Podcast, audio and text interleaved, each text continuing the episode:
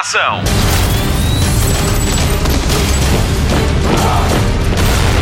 Hollywood Express. Olá, como está? Tudo bem? Obrigada por descarregar o Hollywood Express, o podcast de filmes e séries da Comercial. E dia 26 fazemos um ano, nunca pensei. Obrigada por estar connosco. Vamos começar? Domingo ao Oscars e há muita coisa para falar à margem daquela que é a cerimónia mais mediática do cinema. Eu nem sei muito bem por onde começar, quer dizer, até sei, tenho novidades para lhe dar do James Bond. Notícias da semana. Temo que não sejam boas as notícias que tenho aqui sobre o último James Bond com Daniel Craig. A produção voltou a adiar o seu início e só começa daqui a dois meses, o que faz com que Bond 25 só estreie no dia 8 de abril de 2020, com Kerry Joji Fukunaga como realizador. Era para ser a 14 de fevereiro do ano que vem. Hollywood Express. Outro filme com data de estreia adiada é Fast and Furious 9, que deve chegar às salas de cinema a 22 de maio de 2020, um mês e meio depois do anunciado. Antes, estreia Hobbs Shaw, vai ser a 1 de agosto com a comercial. Dwayne Johnson anunciou esta semana que as filmagens acabaram. O The Rock disse que este foi o maior desafio da sua carreira. Com ele neste spin-off da Velocidade Furiosa estão Jason Statham e Idris Elba. No YouTube, o trailer conta já com 12 milhões e 600 mil visualizações. Hollywood Express. Em França, há uma nova modalidade de esgrima. A Federação Francesa aceita agora atletas que queiram competir em duelos de sabres de luz. Dizem eles que é a declaração de guerra da Federação de Esgrima às grandes ameaças do século XXI, a preguiça e o sedentarismo. A Federação já delineou o regulamento dos torneios que têm batalhas de 3 minutos. A estreia do nono episódio da Guerra das Estrelas está marcada para 19 de dezembro. Hollywood Express. Alita, Anjo de Combate, soma já 64 mil espectadores em Portugal. A nível mundial, a receita de bilheteira já vai nos 150 milhões de dólares. 41 mil fãs foram ao IMDB para dar umas estrelas ao filme, que já vai numa aceitação crítica de 7.7 em 10 estrelas possíveis. O feedback está muito bom, mas a aprovação final vem da parte de Yukito Kishiro, o autor da história que deu origem a este filme produzido por James Cameron. Ele já o foi ver cinco vezes, cinco, e diz que todas as vezes viu qualquer coisa de novo. Alita Anjo de Combate já está nos cinemas com a garantia da rádio comercial. I'd rather rule in hell than serve in heaven. There are watchers all over the city. Destroyed the girl called Alita. Don't underestimate who I am. Já começou o Fantasporto no Rivoli, no Porto. Vamos lá num instante? Spotlight. Está em marcha a edição número 39 do Fantasporto, o Festival Internacional de Cinema do Porto, com o quartel-general no Teatro Rivoli. Este ano o tema é Desafios da Modernidade e a organização promete mostrar os grandes nomes do cinema do amanhã. Este ano pode ver filmes de 60 países de todos os géneros da sétima arte, deixando para trás a ideia de que só se vê fantástico ou terror no festival, tal como nos conta o pai do Fantasporto, Mário Dorminski. Mudou logo ao fim dos primeiros 10 anos, isto é, nos primeiros, eh, na- década de 80, eh, isto é, final da década de 70, início da década de 80, o cinema fantástico era, pronto, é muito virado para o terror. Eh, Não havia, quer dizer, a lógica do fantástico, que é, no fundo, para a imaginação versus realidade, não é? Eh, não, não, não se fazia sentir. E os filmes que eram exibidos eh, eram filmes eh, muito fortes, quer dizer, visualmente também muito atrativos e de nomes também, pronto, super conhecidos. Eh, atualmente são os nomes que, que fazem cinema hoje em dia, desde o David Fincher ao, ao Ridley Scott, ao David Cronenberg, eh, David Lynch e por aí fora. E o que acontece é que começamos a sentir que no final dessa década de, de, de 80 eh, começou-se a repetir muito, eh, começaram a aparecer muitas sequelas, mas ao mesmo tempo, como em paralelo nós vínhamos descobrindo grandes nomes do cinema, eh, criamos uma secção, copiando um bocadinho Cannes, mas à dimensão portuguesa, eu tenho a quinzena dos realizadores, nós fizemos a semana dos realizadores, numa lógica é de, de cinema em geral, isto é, sem nos preocuparmos eh, com eh, género, mas preocuparmos sobretudo com a qualidade dos filmes e precisamente a mesma lógica descoberta também eh, de, de novos realizadores. E isso, estranhamente ou não, pronto, tirando o choque do, do primeiro ano, se é que se pode dizer assim, eh, quer dizer, mudou de uma forma radical, digamos, a lógica e a leitura que as pessoas tinham no festival. E este ano o Fantasporto lançou um desafio aos realizadores nacionais do futuro. Nós este ano temos 10 escolas de cinema de alguma forma a lutarem entre si. Isso é, é a única área em que nós não selecionamos filmes. Uh, isto é, são os professores das, das cadeiras de cinema que fazem a escolha dos filmes de fim de curso, em princípio, de cada escola e apresentam no Fantasporto, em nome da escola, esses filmes. E isso aí, depois, há uma espécie de, pronto, há um concurso, há um júri que, por um lado, atribui o Prémio Cinema Português e que inclui também um outro prémio, que é o Prémio Cinema Português, mas de escola. E, isso é fundamental para nós, até por uma razão extremamente simples. Não é só para eles eh, para que participam, é para nós, porque estamos a, a manter o público de cinema vivo.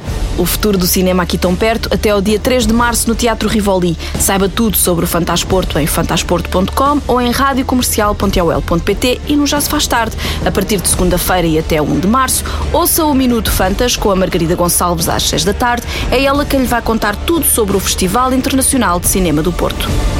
Hollywood Express.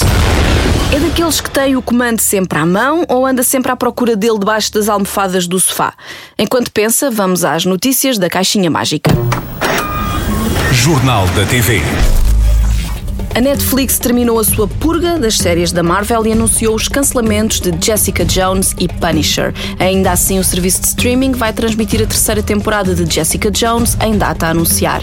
Da Punisher fica-se mesmo pela segunda temporada. Pelo caminho ficaram também Daredevil, Punho de Ferro, Luke Cage e os Defensores. Este divórcio tem a ver com a abertura do canal de streaming da Disney, detentora da gigante da banda desenhada e dos super-heróis. Resta saber o que vai a Disney fazer em televisão com o catálogo da Marvel. Hollywood Express. A família de Michael Jackson vai processar a HBO por quebra de contrato à conta do documentário Living Neverland, que ainda não está disponível em Portugal. Em 1992, Michael Jackson e o canal assinaram um pacto de não agressão na sequência da transmissão de um concerto do cantor nesse ano, em 92. Living Neverland conta com depoimentos de Wade Robson e James Safechuck, que acusam Michael Jackson de abuso sexual. A família pede agora 88 milhões de dólares de indenização. Hollywood Express. Contagem decrescente para a estreia da última temporada de Guerra dos Tronos, o Sci-Fi Portugal vai transmitir em simultâneo com os Estados Unidos de dia 14 para 15 de abril.